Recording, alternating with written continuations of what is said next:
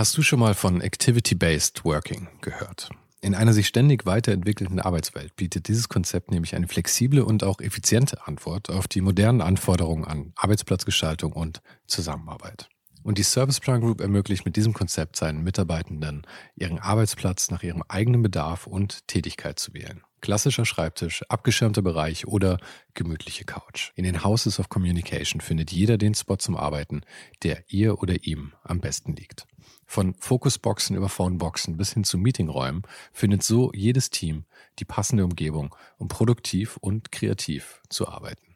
Dieses Konzept, das sicherlich wegweisend ist, wurde bereits erfolgreich in den Houses of Communication in München, Hamburg und Berlin eingeführt und wird auch schon an weiteren Standorten umgesetzt. Und wer würde nicht gerne auf so eine flexible Art arbeiten? Also schau mal auf der Karriereseite von Serviceplan vorbei. Den Link dazu findest du direkt hier in den Show Notes dieser Folge. Und vielleicht kannst auch du dann bald schon in den Genuss von Activity-Based Working kommen.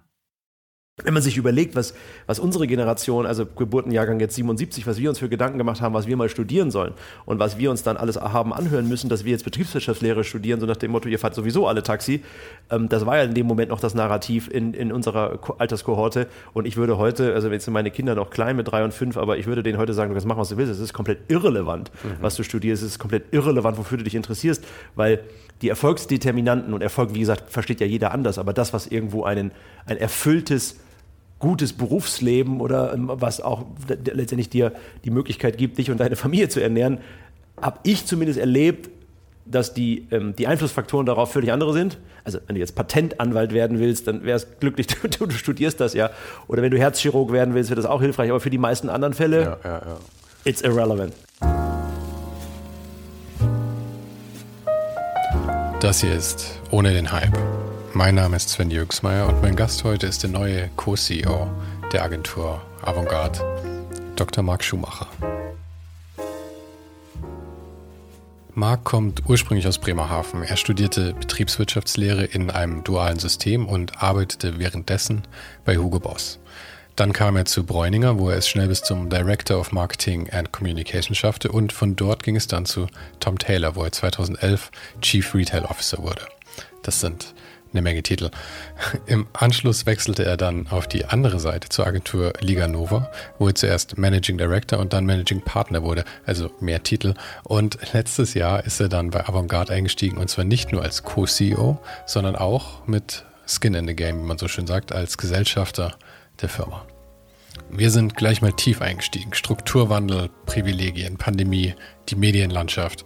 Aber wir sprachen natürlich auch über seinen Werdegang über persönliche Bindungen und darüber, wie Karrieren entstehen. Und dann nochmal was in eigener Sache. Ohne den Hype gibt es jetzt schon seit 83 Folgen. Und während der ganzen Zeit war das einfach ein Projekt aus Leidenschaft. Sprich, ich habe die ganze Zeit draufgezahlt. Die Show wurde sehr schnell zu einem Fulltime-Job. Anders wäre das einfach nicht machbar gewesen. Und ab und an habe ich ja auch mal Werbepartner mit dabei, für die ich sehr dankbar bin, die den Podcast und mich am Leben halten. Aber tatsächlich bin ich mit so einem Nischen-Podcast, was es ja nun mal ist, auch auf die Hilfe meines Publikums angewiesen. Also, wenn dir die Show am Herzen liegt, dann hast du auf patreon.com slash ohne den Hype die Möglichkeit, den Podcast mit ein paar Euro zu unterstützen und so wirklich dabei zu helfen, dass hier die Lichter anbleiben. Momentan habe ich dort 17 tapfere Mitstreiter, was bei ein paar tausend Zuhörern eine realistische Conversion Rate ist, wenn man es mal technisch sehen will. Aber ich weiß, da ist deutlich mehr Potenzial. Für Supporter gibt es auch noch jede Woche einen kleinen Bonus-Podcast mit Einblicken hinter die Kulissen der Show und Sneak Peeks auf kommende Gäste. Den Link findest du natürlich auch nochmal in der Beschreibung und auf meiner Website ohne den Hype.com. Also vielen Dank schon mal für deinen Support und jetzt wünsche ich dir viel Spaß mit Marc Schumacher. Wo wohnst du? Also ich bin, ich bin, wir leben Familie in Hamburg. Aber wo wohnst du hier jetzt in München? Im Hotel. Oh, okay.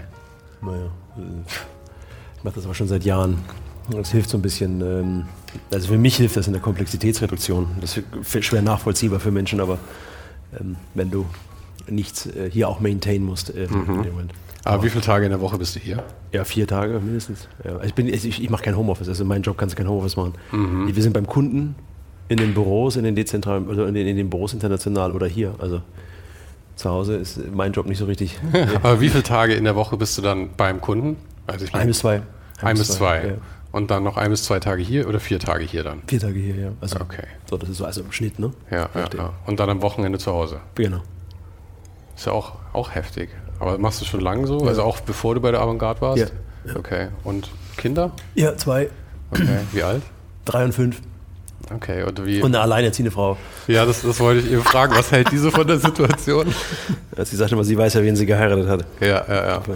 Wie lange seid ihr zusammen? Acht Jahre. Okay, also das heißt, dein Leben war schon Ja, ja. davor deutlich in dem, in dem Style. Ja, Ja, ja. Das heißt, äh, ja wild. Ja, mein, mein erster Berührungspunkt mit der Avantgarde war äh, eigentlich eine ganz lustige Geschichte. Ich war in einer Werbeagentur in der Aventinstraße, unten am Gärtnerplatz. Ja? Und die Avantgarde war dann nämlich noch in der Parallelstraße, in der Buttermelcherstraße. Genau. War natürlich vor deiner Zeit, Ja. aber ähm, die Kelly, Kelly hat mir eben schon erzählt, vor fünf Jahren oder so Mhm. seid ihr hier umgezogen. Ähm, aber da war ich eben da und die Avantgarde war eben in der Parallelstraße und ich bin dann irgendwann aus dieser Agentur raus. Ich, ich hatte es nicht so mit Festanstellungen und ähm, die sind irgendwann umgezogen und dann hat die Avantgarde, glaube ich, die Büroräume auch noch dazu genommen, um auszuweiten. kann sein, ja. Ja, ja, also das war, war so mein Berührungspunkt. Und hier, weil ich ja aus der Gegend komme, ähm, habe ich mich in meinen frühen 20ern ähm, idiotischerweise massiv abgeschossen jedes Wochenende. Das war hier die alte Partymeile Ja. eigentlich. Aber du kommst aus Bremerhaven, oder? Irgendwo im Norden. Ich bin geboren und aufgewachsen in Bremerhaven. Aufgewachsen auch? Ja, ja, bis 19. Okay. Bis 19. Wie groß ist Bremerhaven so? So 120.000 Einwohner hat das. Eher klein. Ja, eher klein, aber ähm, auch die Stadt hat große Herausforderungen. Also der Strukturwandel ist da brutal gewesen durch das Thema Werft und Schiffsbau, der da eben in der Form verschwand ne, in den Aha. 60er, 70er Jahren. Aha. Und davon hat sich die Stadt auch nie, nie wieder erholt, leider. Okay, aber wi- wieso musste sich erholen? Was war das Problem tatsächlich? Na, es ist so ein bisschen so, als wenn dir der, als wenn, wenn die, als wenn die jetzt morgen in Stuttgart keine Autos bauen mehr würden, davon Ach würde so, sich Stuttgart auch nie, weggebrochen da. auch nie wieder. Ja klar, also der, der, der Schiffbau war in Deutschland irgendwann zu teuer und äh, ist, in, ist in große ähm, andere Serienfertigungen im Ausland schwer nach schwerpunktmäßig nach Asien gegangen. Dann ist irgendwann Spezialschiffbau noch in Deutschland geblieben, Mhm. aber davon erholt sich natürlich dann in dem Moment solche Städte nicht. Mhm. Ähm, ähnlich so ein bisschen wie der Strukturwandel im Ruhrgebiet, der da aber glaube ich besser Ah, geglückt okay. ist als jetzt in meiner Heimatstadt. Insofern hat Bo Bremerhaven da leider ähm, seit vielen Jahrzehnten auch wirklich mit zu kämpfen. Wenn ich sowas höre, dann denke ich gleich an so Sting-Songs. Sting hat doch auch mal irgendwelche Lieder geschrieben über traurige, alte englische Werftsstädte, die dann irgendwie untergehen in den Ja, du hast, du hast einfach, du hast einfach die Situation, dass äh, du dann eine strukturelle Arbeitslosigkeit irgendwo hast, Mhm. die dann bei nördlich der 20 Prozent dann dauerhaft liegt und das macht dann was mit, äh, macht dann was mit Städten. Ja. Ähm, und das ist eine große Herausforderung. Dann versucht man natürlich häufig jetzt in Bremerhaven ist das auch versucht worden, stark in diesem Bereich Tourismus und so äh, zu gehen. Das ist auch an vielen Stellen geglückt, aber es ersetzt eigentlich nicht äh, die, die, die Wertschöpfungstiefe, die eben solche Industriearbeitsplätze hatten und auch ersetzt damit auch nicht die auch nicht die Lohnniveaus, die solche ähm, Konstellationen hatten, sowohl über die Werften als auch die Zuliefererindustrie. Insofern sind solche Entwicklungen fast nicht zu kompensieren. Aber du, du bist, glaube ich, ein paar Jahre älter als ich. Wie, wie alt bist du? jetzt? 44, 44, ich bin 40. Ähm, das heißt, du bist Jahrgang so 77. 77, ja. Wie tough war das dann so in Bremerhaven zu der Zeit, wenn da schon so viel Arbeitslosigkeit war und so? Weil hier war es zum Beispiel in München, ich habe mich da neulich mit einem Kumpel drüber unterhalten, ja. in, den, in den 90ern, also ich habe München als hartes Pflaster erlebt. Es gab so viele Schlägereien, es gab so viele Leute wurden abgezogen. Ein Kumpel von mir hat mir erzählt, dass er jemandem tatsächlich in, in, in Notwehr mit so einem Rambo-Messer ins Bein gestochen hat, als er und sein Bruder vermöbelt wurden. Okay. Also, also, wie war das? Und ich meine, München war jetzt nicht, nicht der Brennpunkt. Wie war das denn in Bremerhaven, wenn da, es da sozial Ich glaube, man muss, man muss sehen, es, es, ist, es gibt ja Bremerhaven hundertfach in, in, in Deutschland. Und wir haben, glaube ich, so ein bisschen aus der Perspektive dieser urbanen, großen sieben, acht Metropolregionen wie München, Düsseldorf, äh, Frankfurt, Hamburg und so weiter, ein bisschen eine etwas naive Sicht auf Deutschland, weil wir glauben, dass das irgendwie die Realität Ja, sei, wie ja, ja, Gesellschaften funktionieren. Und insofern ist, ähm, ist Bremerhaven stellvertretend für viele Städte in Deutschland, im Westen wie im Osten, die durch diesen Strukturwandel gegangen Mhm. sind, mit sehr unterschiedlichen Ergebnissen, teilweise eben auch sehr unglücklichen Ergebnissen, führen schon zu Städten, wenn du mich jetzt persönlich fragst, wie ich das mit 15 oder 16 erlebt habe, also angenehm war was anderes. Mhm. Ähm, und wir waren eine ganz klassische, normale Mittelstandsfamilie, die in dem Moment da schon auch mit Situationen, also man jetzt als Jugendlicher oder auch in den Schulen so konfrontiert war, die man ähm, als ja insofern gar nicht richtig einordnen konnte, weil du kannst ja nichts anderes. Mhm. Du bist ja da aufgewachsen. Ich habe erst, als ich mit 19 nach Stuttgart zog, wurde mir wirklich klar, wo, was wir eigentlich erlebt hatten die letzten zehn Jahre, nämlich dass meine Stuttgarter Freunde dann auf einmal nicht ganz nachvollziehen konnten, wie ich bestimmte Dinge sah oder ähm, wie ich auf bestimmte Dinge reagierte. Mhm. Ähm, aber wie gesagt, das hat mit Bremerhaven gar nichts zu tun, sondern Stell, glaube, ja, man, man steht halt stellvertretend. Ich meine, das hat natürlich schon was mit Bremerhaven zu tun, weil das ist halt nun mal der, der, der, der konkrete Fall, in dem es halt war. Aber das ist natürlich so eine generelle Entwicklung, die, die da stattfindet. Gell?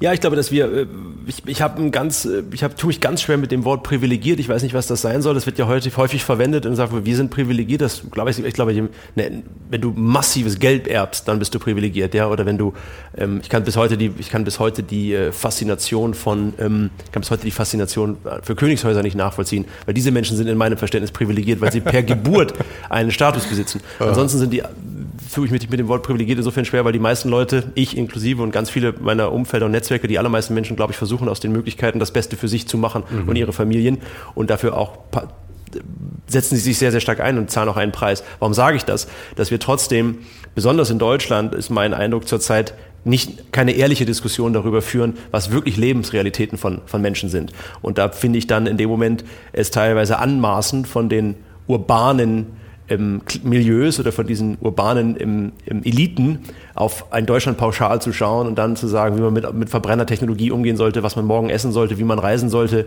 und ähm, wie man letztendlich mit, mit Geld umzugehen hat und wir einfach völlig ausblenden in der Diskussion, dass die Lebensrealität der Mehrheit der Deutschen eine völlig andere ist. Ja, ja. Und das, das, das ärgert mich sehr.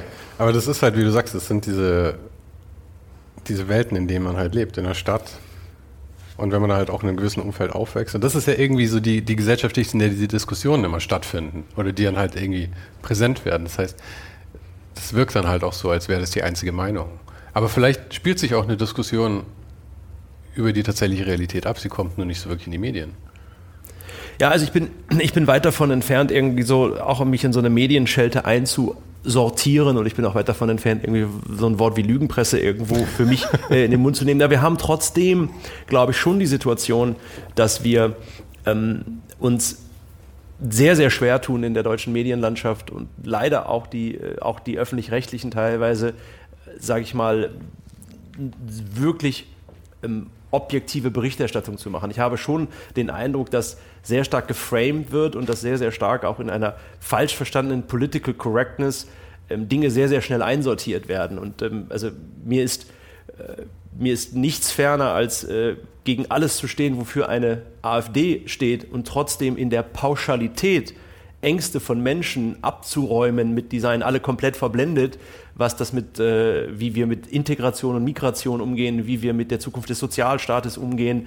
Das ähm, finde ich von der, von der deutschen Politik und von der deutschen Medienlandschaft auch nicht glücklich gemacht, weil es kommt wieder eine sehr, sehr elitenhafte Perspektive auf Dinge, wo am Ende ich großes Verständnis dafür habe, dass jemand, der eine vierköpfige Familie mit einem Facharbeiterjob mit dreieinhalbtausend Euro brutto vielleicht durchbringt, dass der sich ganz, ganz viele Fragen stellt, hm. wie das weitergeht für ihn, wie das ähm, Thema Alterssicherung stattfindet, wie Krankenversicherungsthemen abläufen, wie eigentlich eine Rechtsstaatlichkeit auch durchsetzbar ist, wenn du keinen Anwalt, der teuer ist, bezahlen kannst und so weiter, dass diese Menschen ähm, nicht so ähm, naiv und vielleicht nicht so sozialromantisch auf ganz viele Dinge schauen, ähm, habe ich großes Verständnis für. Ich sehe das mit der Presse schon auch genauso. Ich habe nur immer, ich bin so gefangen zwischen, also ich finde Presse, wie sie hier funktioniert, furchtbar in den meisten Fällen und vor allem sie wird ja auch immer extremer. Also ich meine, wenn du die Tagesschau angeschaut hast vor 25 Jahren, war die ja das ist ja, als hätten sie das, das Production Budget angehoben und die Stories irgendwie krasser gemacht. Ja?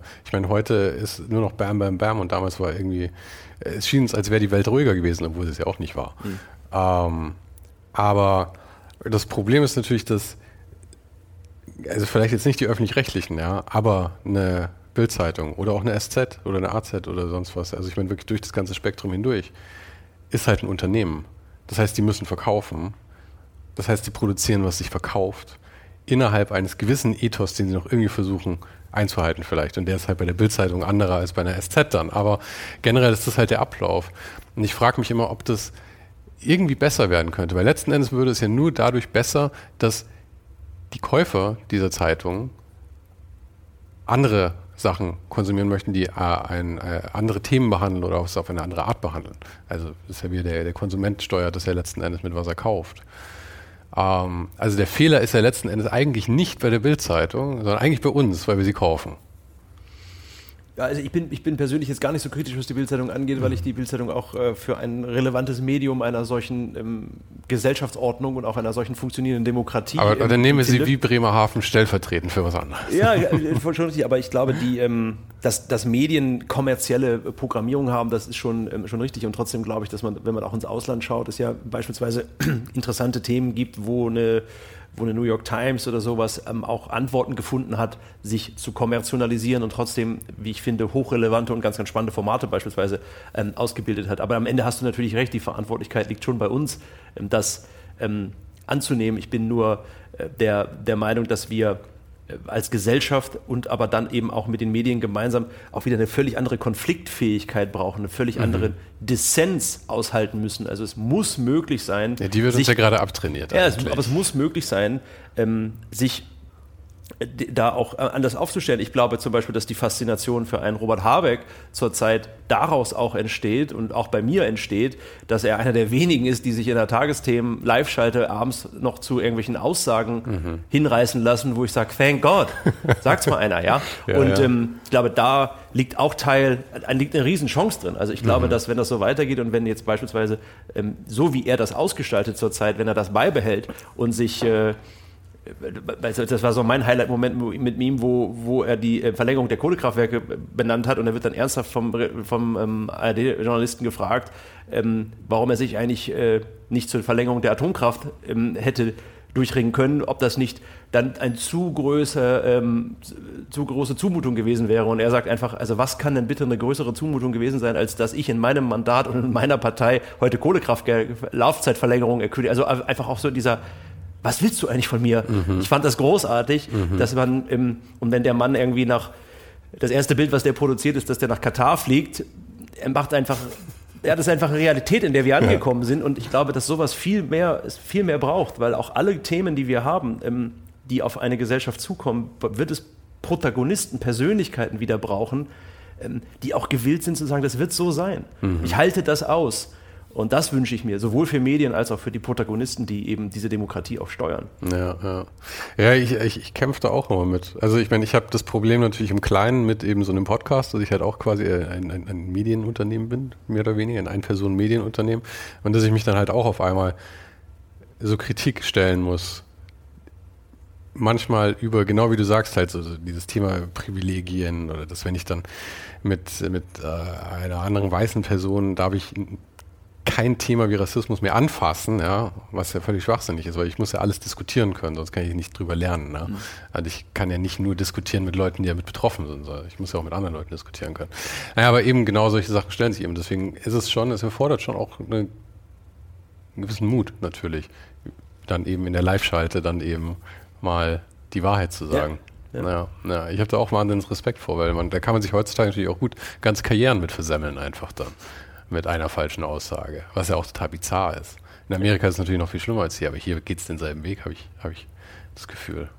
Ja, ich glaube, wir sind, ich glaube, wenn man, wenn man ablesen will oder wenn man sehen will, wohin sich Kapitalismus und auch damit korrespondierende Begleiterscheinungen in der letzten Ausbaustufe, also in der letzten ähm, Eskalationsstufe im negativen Sinne gemeint bewegen, dann kannst du tatsächlich nach Amerika schauen. Also das ist eigentlich für uns, wir haben ja so einen, man nennt es ja so einen kulturellen Jetlag, ne? die sind einfach immer so ein paar Jahre voraus. Und wenn wir nicht aufpassen, laufen wir Gefahr, ähnliche Bedingungen zu bekommen. Und ich glaube wirklich, ich habe das äh, große Glück, dass ich eben seit vielen Jahren jobbedingt einfach auch extrem viel reise und auf der ganzen Welt gewesen bin. Und ich komme immer wieder nach Hause und wünsche mir eigentlich, dass wir anerkennen, dass das hier wirklich verteidigungswürdig ist. Es ist eine der letzten funktionierenden Demokratien mit einer vernünftigen Medienlandschaft, mit einem funktionierenden Rechtsstaat, mit einer vernünftigen Krankenversorgung für Menschen in der Breite, wo ich nicht ein Vermögen brauche, um irgendwelche Dinge zu bekommen, wo wir bei aller Kritik relativ vernünftige öffentliche Schulen haben. Also wir sollten anerkennen, dass wir in 2022 einen Status quo haben, der so auf der Welt kaum vorzufinden ist. Und wenn wir nicht aufpassen, das so zu sagen und damit zu sagen, lass uns das, ich meine das genauso wie ich sage, verteidigen. Und mit verteidigen meine ich, das hat was mit Wettbewerbsfähigkeit zu tun, das hat was mit Produktivität zu tun, das hat was mit funktionierenden Unternehmen und Systemen zu tun. Und das hat auch was damit zu tun, anzuerkennen, das hier ist ein Industriestandort, der das hier erfolgreich gemacht hat. Und dieser Wohlstand, weil nichts anderes ist das, was ich beschreibe, was hier alles funktioniert, ist das Ergebnis von Wohlstand, ist das Ergebnis von gesunden Staatsfinanzen, will sagen, dass es das gilt eben auch aufrechtzuerhalten. Und wenn wir so tun, und wir tun gerade so, als wenn wir das alles aushalten die nächsten 20, 30 Jahre, das abzuwickeln, das abzuräumen, das Unternehmen zu problematisieren, die Industrie zu problematisieren ähm, und in so eine Art ähm, Vollkasko-Gesellschaftsversprechen einzusteigen, wo eine Politik sagt, egal was kommt, also wir rufen ja 31 Milliarden Rettungspaket nach dem nächsten ab, hm. weil wir das, das Gefühl vermitteln, Individualverantwortung ist abgeräumt. Ja, ja, das ist der größte wir, Punkt. Wir, wir, wir Punkt. machen alles nur noch gemeinschaftlich und ich will den Sozialstaat nicht, dass ich falsch verstanden werde. Ich will auch, dass, eine,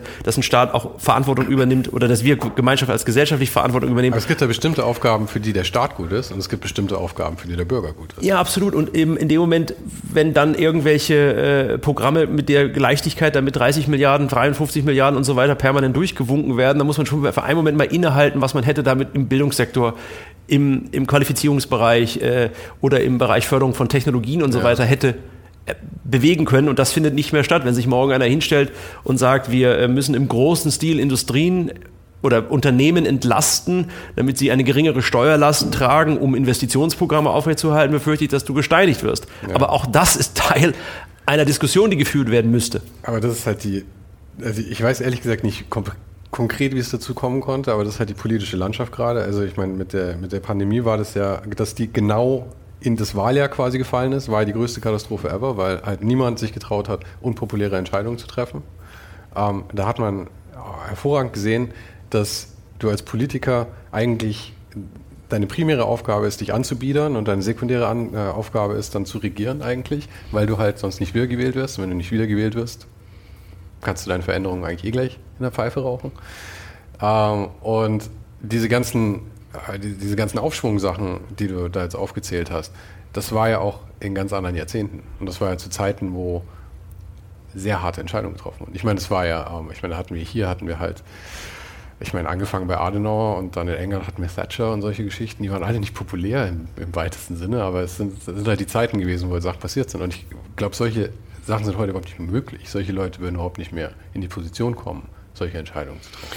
Ja, ich, ich, bin mir da nicht so sicher, weil ich, ich, wir haben ja ein interessantes Phänomen in Frankreich erlebt. Man vergisst immer, dass äh, ähm, ein Macron weder eine Partei hatte, noch eine Basis hatte, noch irgendeine Lobby hatte. Und als er das erste Mal ins Präsidentenamt gewählt wurde, er hastig danach eine Partei zusammengestöpselt hat, um in den anstehenden... So, ja, ja, ja, absolut. Nein, er, ist, er ist als One-Man-Army mhm. in den, in den Élysée-Palast eingezogen und hat dann für die anstehenden nachgelagerten Parlamentswahlen hastig eine Partei gebaut und hat Kandidatenlisten gebaut, um diese Mehrheit eben auch ins Parlament zu übertragen. Jetzt ist der Macron-Case ähm, vielleicht äh, ein besonderer, aber es zeigt ja durchaus, dass es möglich ist. Ja, ich glaube, weiß gar nicht, ob das in Deutschland möglich wäre, aber an dem Case siehst du, dass eine Haltung und die damit korrespondierende Personifizierung auch sowas ähm, organisiert bekommt. Ja, und äh, das ist für mich ist das insofern ein positives Beispiel, weil ich schon sehe oder eine große Chance darin sehe, dass wir ähm, mehr und mehr auf diese Personifizierung kommen. Also ich bin zum Beispiel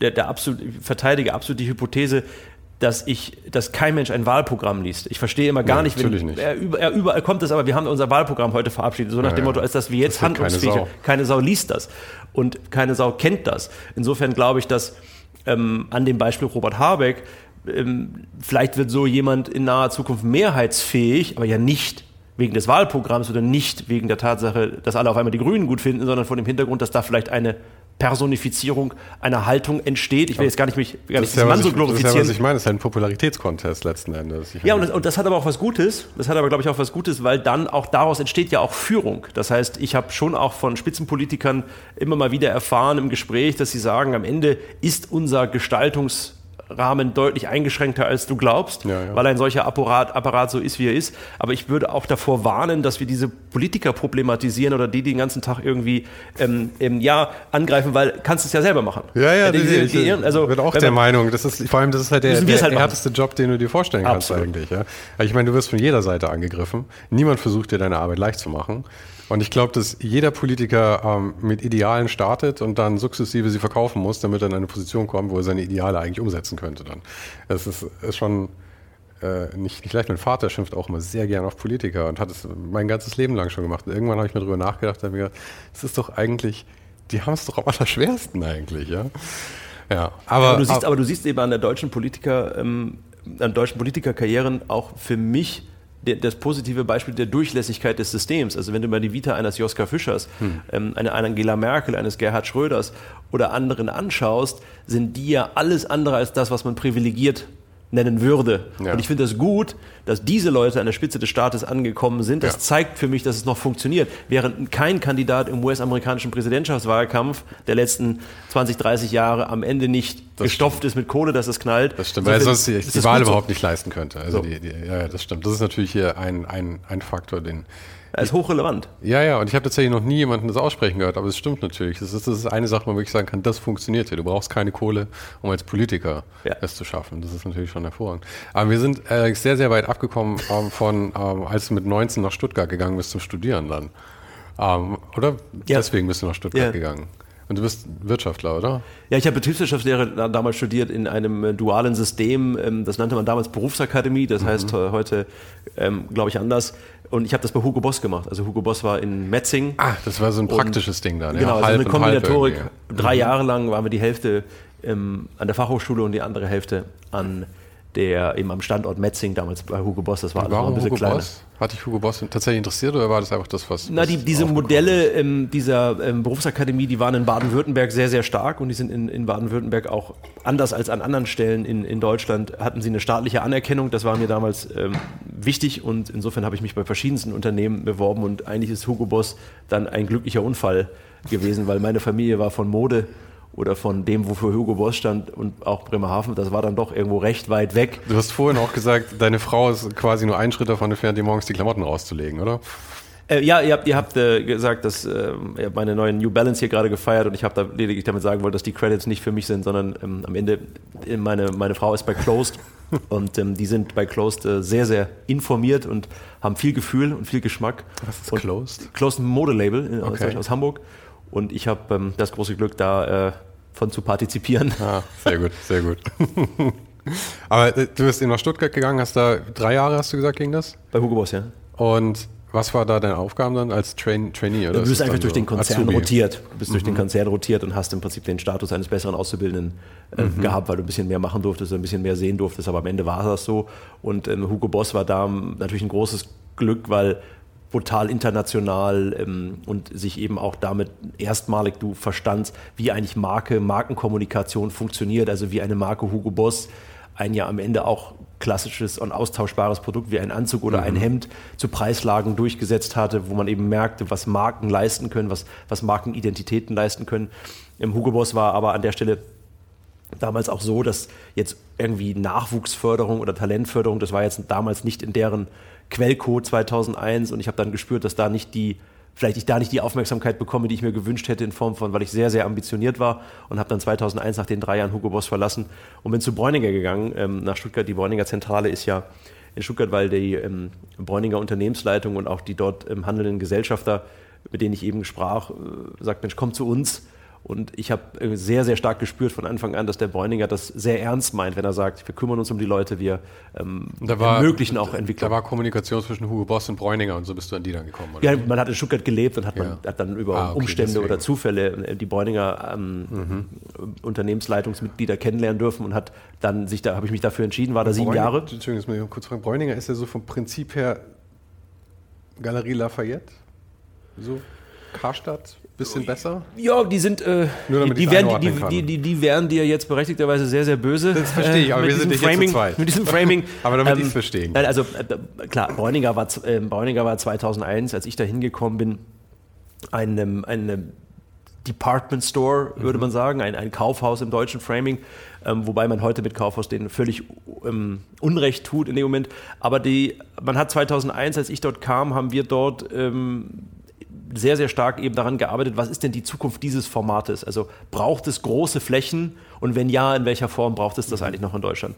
Und ähm, wir haben damals diese, diese Premium-Strategie ähm, und auch diese Luxusstrategie für den Bräuninger formuliert. Und heute verkauft ja der Bräuninger Gucci, Prada, Dior Ja, ja, und Konsorten genau. rauf und runter. Deswegen habe ich auch Galerie Lafayette gesagt, weil Ja. die haben ja schon eher ein besseres Standing eigentlich. Gar keine Frage, aber es ist, ich, will, ich, ich betone das deswegen, weil es heute so als Selbstverständlichkeit gesehen wird, dass das ähm, heute der Bräuninger macht. Das ist aber überhaupt nicht selbstverständlich gewesen 2001. Das ist also eine beispiellos erfolgreiche Transformation, durch die dieses Unternehmen geführt wurde in all den Jahren. Also das heißt, und auch hier, wir sitzen zu zweit hier, nur wir beide, also es war ein bisschen trashy davor und ihr habt es dann eigentlich Äh, trashy trashy, Klasse- Klasse trashy war es nie. Ich würde sagen, es war nicht zukunftsfähig in dem Moment, wo einfach die kommerzielle Austauschbarkeit einer Großfläche in Deutschland, das hat man ja bis heute auch an Kaufhof Karstadt, an der Herausforderung Kaufhof Karstadt ablesen, kann man das bis heute ablesen, dass dieser Markt immer sich schon schwer getan hat und der immer schwerer wurde, das war ganz klar. Und dann kam natürlich auf dem Weg dahin noch die E-Commerce-Entwicklung, die, glaube ich, auch viele nicht beherzt genug gemacht haben, die der Bräuninger auch sehr beherzt gemacht hat. Ich will hier gar nicht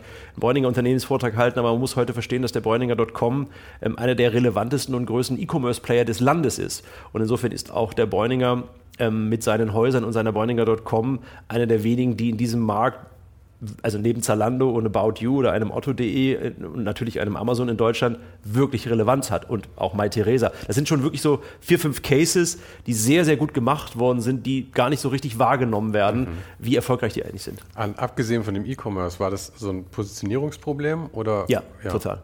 total. Und als du da hingekommen bist, weil ich meine, du bist ja als, als Azubi, als Trainee rausgekommen bei Hugo Boss, oder? Ja. Und was war dann deine, deine Aufgabe bei ich habe da ganz, Bräuninger ich, ich habe da bei Bräuninger ganz klassisch so gestartet, wie viele eben starten so als, Executive, als Executive Assistant to the äh, CEO. Also das heißt, man, wir haben im Prinzip PowerPoints gebaut, 18 Monate lang, zwei Jahre lang. Ähm, also wir haben sehr stark an diesem Thema Unternehmensentwicklung aus, äh, aus einer Stabsstellenperspektive eben die, die, die Unternehmensleitungsmitglieder da unterstützt. Das war damals das Mandat und das heißt dann aber sehr schnell, ähm, da in, in diesem Rahmen der angestrebten Transformation haben wir einen Marketingbereich neu geschaffen, damals, der auch diesem Premium-Anspruch, der formuliert wurde, dann auch Rechnung tragen sollte mit Instrumenten, Ausgestaltung, Fragestellungen zur Bräuninger Kundenkarte und so weiter. Und die Verantwortung habe ich dann übernehmen dürfen. Aber das klingt ja so, als hättest du es irgendwie geschafft, gute persönliche Kontakte herzustellen, dass du vom Azubi gleich in die Geschäftsleitung gekommen bist. Oder ich an glaube- die Geschäftsleitung gekommen bist. Ja, ich glaube, ich glaube, dass insgesamt, ähm, wenn man, ich glaube, Karriere wird heute ja etwas anders verstanden als damals. Aber ich glaube, wenn man ähm, als junger Mensch etwas erreichen möchte, wird, glaube ich, ein riesengroßer, es einen riesengroßen Fehler, der immer noch dort gesehen wird. Karrieren werden ja nicht gegen Organisationen gemacht. Karrieren werden immer nur mit den Organisationen gemacht. Und das heißt, du musst was können und du musst maximal auch äh, motiviert sein. Aber du brauchst einen Förderer. Du brauchst jemanden, der auf dich aufmerksam wird und der dich auch begleitet und der dich an die Hand nimmt und der dich in dem entscheidenden Moment eben auch auf eine Rolle ja setzt, auf die du überhaupt nicht vorbereitet bist. Das heißt, eine Karriere hat ja per Definition viele Schritte von Überforderung. Und diese Überforderung musst du halt demütig annehmen und dann auch gut managen. Ähm, und insofern war das tatsächlich das große Glück. Deswegen sage ich auch immer wieder bis heute, ich habe dem Bräuninger an der Stelle sehr, sehr viel zu verdanken. Und äh, das, dass man eben gar nicht so viel selber steuert, wie man da immer denkt bei diesen Karrieren, hat man dann auch schon früher gesehen bei dir. Weil zu Hugo Boss bist du ja auch nicht gegangen, weil es Hugo Boss war per se oder weil du halt unbedingt in die Mode wolltest, sondern weil sich das halt angeboten hat. Das hat dich dann wiederum aber zu Bräuninger gebracht. Und das hat ja deine ganze, deinen ganzen Weg, ja eigentlich diese Entscheidung zu Hugo Boss zu gehen, was jetzt nicht so eine Passionsentscheidung war, sondern es hat sich halt ergeben, hat er eigentlich deine ganze Karriere dann gesteuert. Ja, ich bin, ich tue mich, angeleitet. ich, ja, ich, also wie gesagt, ich, ich tue mich so mit dem Thema ähm, Glück, tue ich mich ganz, ganz schwer. Es geht nicht Glück, es geht um ein gewissen, ein gewisses Maß an nicht Zufall, aber Dingen, die man nicht selber steuert. Ja, das, das mag sein. Ich bin eher der Meinung, dass du ähm, im Rahmen deiner, ähm, in deinem Rahmen deiner Möglichkeiten, wenn du eben sehr ambitioniert bist, dass du eben vergleichsweise viele Chancen dir musst erarbeiten, um die dann zu nutzen. Insofern äh, stimme ich dir zu, dass ähm, es wird, es stimmt ja sowieso, so ein bisschen wird das Leben vorwärts gelebt und rückwärts verstanden. Also wir tun ja immer dann alle so, dass wir den Status, den wir heute dann haben, so ganz, das war immer meine Idee, wollte Ja, ich hier, ja, wollte ich ja. immer, hätte das als Blödsinn. Also vorwärts gelebt, rückwärts verstanden ist schon, ist schon auch viel dran und am Ende tun wir uns dann heute natürlich auch dann leicht und dann postrationalisieren wir alles Mögliche und sagen, ja, das habe ich ja gemacht wegen, das glaube ich auch nicht. Aber eine Sache bleibt und das ist, du musst schon wirklich wollen, ähm, und ich habe großes Verständnis dafür, wenn heute auch ähm, jüngere Generationen sagen, ich habe ein anderes Lebensmodell, da habe ich großes Verständnis für, aber für die, die wirklich wollen, und damit meine ich viel Verantwortung übernehmen, sich auch wirklich ähm, den Fragestellungen auch so weit zu stellen, zu sagen, ich bin gewillt, hier wirklich den Unterschied zu machen, also zu sagen, ich gehe dann auch vier, fünf, sechs Jahre einen Weg, um auch aufzuzeigen, dass eine bestimmte Veränderung von mir determiniert wurde. Du hast ja heute auch brutale ähm, kurze Verweildauern in vielen im mhm. Rollen und Jobs, wo ich immer den Leuten sage, schaut, ihr müsst schon auch gucken, dass ihr einen gewissen Track Record, und das kann es in kleinen Rollen wie in größeren Rollen, ähm, das ist irgendwo das, was äh, glaube ich, heute wichtiger ist denn je, aber auch meine Entwicklung stark äh, eben ermöglicht hat. Wenn man bei dir jetzt, also einen kurzen Sprung mal machen, aber wenn, wenn, man bei dir so durch die Vita schaut, du warst immer so sieben Jahre bei so einem Unternehmen, oder? Abgesehen von sieben, acht Jahre, ja. Ähm, meinst du, also ohne jetzt unken zu wollen und die Zukunft verstehen zu wollen, aber äh, wenn du jetzt hierher gehst, meinst du, das dann wahrscheinlich, oder ist es realistisch, dass das vielleicht auch wieder so ein Ding ist, dass du in sieben Jahren dann nicht mehr hier bist? Oder denkst du da schon drüber nach? Oder denkt auch dein Arbeitgeber drüber nach, bei sowas ist? Weil ich meine, in deiner Position, du gehst ja wahrscheinlich auch in so eine Firma, um eben auch vielleicht bei einer Transformation irgendwie zu helfen oder so, oder? Weil ich meine, dem du mit solchen Sachen viel davor gearbeitet hast, nehme ich an, das ist ja auch irgendwie deine Stärke. Und bei all den Themen, über die du sprichst, geht es ja auch immer um Veränderungen und auch um, ich will jetzt nicht Krisenzeiten sagen, aber um schwierige Zeiten, wo man Dinge verändern muss und offen sein muss. Und das heißt ja aber auch, dass man nicht für immer da ist, sondern halt für diese Phase und dann wie Mary Poppins zum nächsten Kind geht, das einen braucht. Ja, ich glaube, ich glaube die, ähm, also die Aufgabenstellung hier ist schon ähm, liegt insofern anders, als dass ich ähm, in erster Linie hier bin, weil ich das äh, Mandat und das große Glück habe, letztendlich das Vertrauen vom Gründer geschenkt bekommen zu haben, von Martin Schnark, der das hier 35 Jahre lang aufgebaut hat. Und ich bin ja nur derjenige, der jetzt sich mit ihm gerade darauf vorbereitet, diese Verantwortung von ihm zu übernehmen. Gab es davor einen Co-CEO oder war es war immer er alleine? Es war immer er alleine. Und das Zweite ist eben, dass wir bei Avantgarde extrem unternehmerisch abonniert sind. Also mhm. diese Unternehmensentwicklung, die hier von äh, Martin und dem Team in den letzten 35 Jahren gestaltet wurde, die war nur möglich, weil man es immer unternehmerisch sah. Also sich immer weniger als Agentur begriffen hat, sondern viel stärker als Unternehmer begriffen hat, um dann daraus etwas zu machen. Ich sage das deswegen, weil ich zum Beispiel auch ähm, im Rahmen meiner Möglichkeiten hier Gesellschafter geworden bin. Also ich bin geschäftsführender Gesellschafter der Avantgarde-Gruppe, sondern ein anderes Commitment, auch dieser, diesem unternehmerischen Geist auch nachzukommen, mhm. ähm, der auch wichtig ist für diese Unternehmung. Also Und, Gesellschafter heißt, du, du, hängst jetzt auch mit Kohle drin letzten Endes. Ja, ja absolut. Ich bin äh, kleiner Eigentümer ja. des Unternehmens, also Gesellschafter. Und das macht das, das nochmal was anderes. Und darüber hinaus ist es ähm, schon so, dass die ähm, Martin sich die Entscheidung nicht leicht gemacht hat und ich habe sie mir auch nicht leicht gemacht. Das heißt, ich spüre schon nochmal eine Verantwortung, die über das hinausgeht, was vorhergehende Positionen mit sich brachten. Das hat zum einen was mit dem Status als geschäftsführender Gesellschafter zu tun. Das hat aber auch was damit zu tun, dass man natürlich jetzt mit 44 nochmal einen anderen Reifegrad für sich selber auch entwickeln konnte, wo man sagt, okay, was werde ich jetzt hier die nächsten zehn Jahre machen und wo werde ich meinen Beitrag leisten, dass das Unternehmen dann mhm. Ähm, in den nächsten fünf bis zehn Jahren dann eben auch weiter bei veränderten Rahmenbedingungen, bei veränderten Märkten diese Wettbewerbsfähigkeit auch aufrechterhält, die es heute hat. Aber um deine Frage insofern ehrlich zu beantworten, ich habe auch aufgehört, über zehn Jahre hinaus wirklich zu denken und zu planen, weil sich die letzten 25 Jahre doch so mhm. gezeigt haben, dass es dann alles doch recht naiv von uns war. Aber dann lass doch mal noch kurz die, die Zwischenschritte noch machen wo ich es nicht jetzt äh, abwerten will, aber die, die Schritte zwischen ähm, Bräuninger und hier gab es ja noch. Liga Nova war das letzte, glaube ich. Ja, vorher gab es noch Tom Taylor. Ich, Tom war, Taylor, ähm, ich war viele genau. Jahre in Hamburg bei, bei Tom Taylor und äh, war da auch Vorstand ähm, der Tom Taylor Holding ähm, AG. Das war insofern ähm, großartig, weil natürlich Tom Taylor ähm, kommerzielle, schnelle, vertikale Mode. Das war wirklich, also das war wie Tag und Nacht zu Bräuninger. Und das hat mir auch gut getan, nochmal zu sehen, wie das funktioniert. Und Tom Taylor war in den Anfängen, als ich dort kam, 2008, ähm, auch in der Hand von Private Equity. Das ist auch nochmal eine andere Herangehensweise als ein familiengeführtes Unternehmen wie Bräuninger, hat nochmal eine mhm. andere Perspektive auf Management, auf, auf, auch, auch auf Umsetzungsgeschwindigkeit manchmal. Das war großartig. Wir haben dann Tom Taylor an die Börse bringen können, 2011. Das war auch ähm, ich war ja dort nur einer von einem Riesenteam, die das gemacht haben, aber dabei gewesen zu sein, hat, hat natürlich eine Lernkurve mitgebracht, die war, die war einzigartig in dem das, Moment. Das ist eh was, was ich mich gefragt habe, als ich die ganzen Sachen so gesehen habe.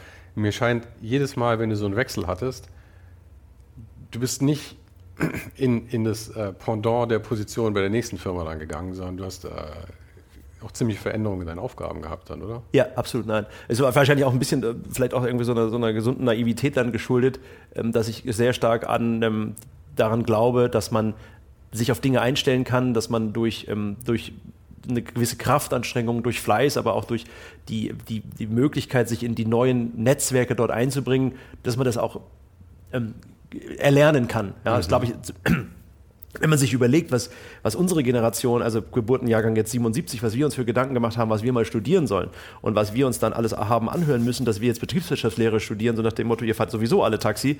Ähm, das war ja in dem Moment noch das Narrativ in, in unserer Alterskohorte. Und ich würde heute, also jetzt sind meine Kinder noch klein mit drei und fünf, aber ich würde denen heute sagen, du kannst machen, was du willst. Es ist komplett irrelevant, mhm. was du studierst. Es ist komplett irrelevant, wofür du dich interessierst, weil die Erfolgsdeterminanten und Erfolg, wie gesagt, versteht ja jeder anders, aber das, was irgendwo einen, ein erfülltes gutes Berufsleben oder ähm, was auch letztendlich dir die Möglichkeit gibt, dich und deine Familie zu ernähren, habe ich zumindest erlebt, dass die, ähm, die Einflussfaktoren darauf völlig andere sind. Also wenn du jetzt Patentanwalt werden willst, dann wärst glücklich, du, du, studierst das ja. Oder wenn du Herzchirurg werden willst, wird das auch hilfreich. Aber für die meisten anderen Fälle, ja, ja, ja. it's irrelevant. Ja, ja, weil es ist ja auch so, dass, also ich hatte sehr viele Freunde, die Wirtschaft studiert, also BWL oder VWL studiert haben dann, als nicht Wirtschaft per se. Ähm, und da war es dann auch immer so, die, als die rauskamen und so einen Job hatten, die haben auch gesagt, dieses Studium war einfach komplett für den Arsch. Das hat sie auf den Job, den sie jetzt tatsächlich machen, dann als Controller oder sonst irgendwas, zero vorbereitet.